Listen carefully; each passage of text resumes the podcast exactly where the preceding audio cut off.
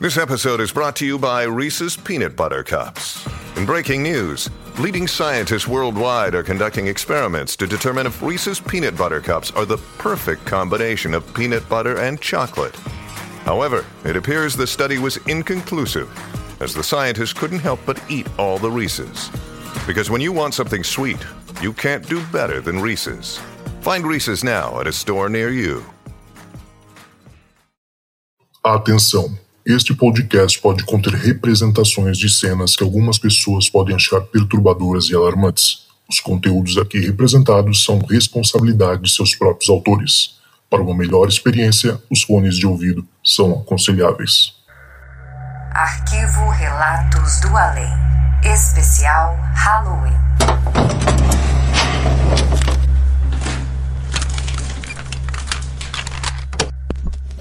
Fala, Zucas, tudo bom? Zucas, meu nome eu vou deixar aqui em branco e eu gostaria de ser chamado de Cidadão J apenas, por trabalhar em repartição pública e também por, pelo fato da história provavelmente ser ouvida por algumas pessoas do lugar de onde eu trabalho e da minha família. Pois bem, Zucas, meu nome como já disse, é Cidadão J. E eu sou natural da cidade de Ribeirão Preto, São Paulo, que fica cerca de quatro horas da capital. E eu vim para Recife em 2007, se eu não me engano. Mas antes disso, eu vivia lá. Lá foi palco de algumas histórias que eu tenho e desse primeiro relato que eu vou contar.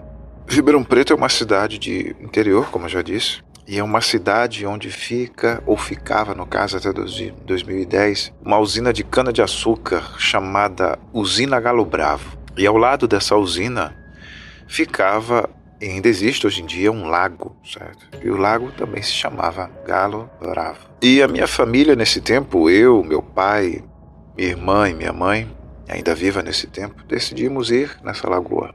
Pois bem, como essa lagoa ficava ao lado da usina, era preciso passar por vários hectares, vários hectares de, de cana. E aí fomos nós. Meu pai chamou alguns amigos, todos todos entraram na, na Kombi, Kombi que alguns conhecem como perua. Entramos todos na perua e fomos. No carro haviam cerca de oito pessoas, se eu não me engano, ou dez. Pois bem, e começamos a viagem. Rodamos de carro, passamos por vários hectares e algo me chamou a atenção. Nesse tempo eu ainda não sabia, eu só fui descobrir depois que eu tenho bastante sensibilidade para esse tipo de situação.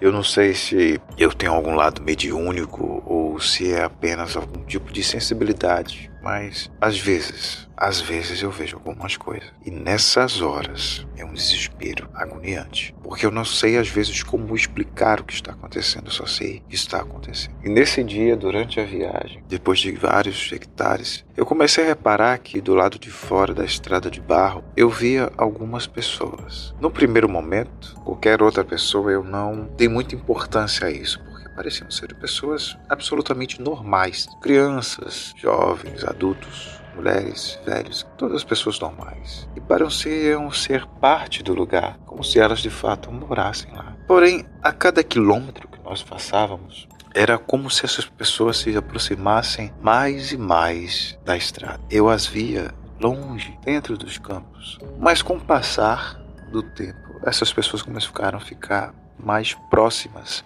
da estrada. E eu pude, de algumas, contemplar o rosto. Lembrar disso me dá um calafrio gigantesco na espinha, porque eram muitas crianças. E elas olhavam apenas com olhos arregalados e expressões vazias no rosto. E eu me lembro até hoje disso coração palpita, os olhos dilatam, o sangue parece que pulsa mais forte. E teve um, uma pessoa em específico que até hoje ficou na minha cabeça. Durante o momento da viagem, a Kombi parou e quando eu olhei do lado de fora na janela, eu vi um senhor, talvez uns 45 anos, um bigode avantajado, camisa branca, chapéu vermelho. A camisa estava aberta até a parte do peito e ele estava com um olhar de medo que não cabia num, num homem daquele jeito. E ele estava a cerca de 16 metros de onde a gente estava. A cada vez que eu piscava os olhos e olhava para o lado, era como se ele se aproximasse cada vez mais. E não era como se ele estivesse andando, era como se tivesse uma placa debaixo dos pés dele, levitando, que fazia com que a cada piscada de olhos que eu dava,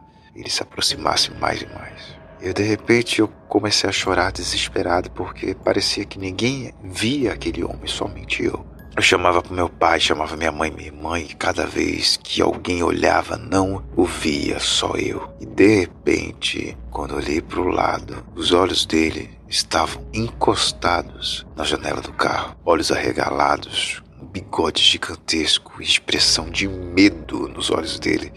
É, foi desesperador, eu não soube o que fazer, mas de repente, quando eu olhei para o lado de novo, ele não estava mais lá. E nessa hora a Kombi começou a andar novamente, nós fomos até a lagoa. Chegando na lagoa, eu já havia quase esquecido do que aconteceu, então me concentrei em brincar. Pulei, me diverti, nadei, até que durante um momento eu passei por uma pequeno deck de madeira que havia perto da lagoa onde as pessoas colocavam suas coisas. Eu reparei que nesse deck haviam várias e várias imagens de pessoas coladas em papéis, onde havia uma inscrição dizendo que eram pessoas desaparecidas, crianças, mulheres, jovens. Apenas uma pessoa me chamou a atenção, porque aquela pessoa é a que eu havia visto pouco tempo com o rosto grudado no vidro do carro. Era aquele senhor. Na foto, ele estava exatamente com a mesma roupa mas ao invés de ter um olhar de medo, estava com um olhar confiante, um olhar que se espera que um adulto nessa idade tenha. Lá estava ele,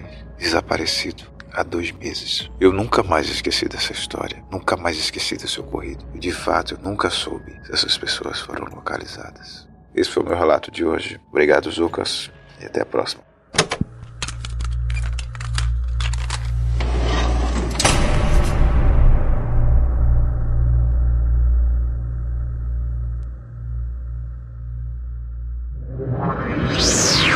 Podcast foi uma produção Uncoded.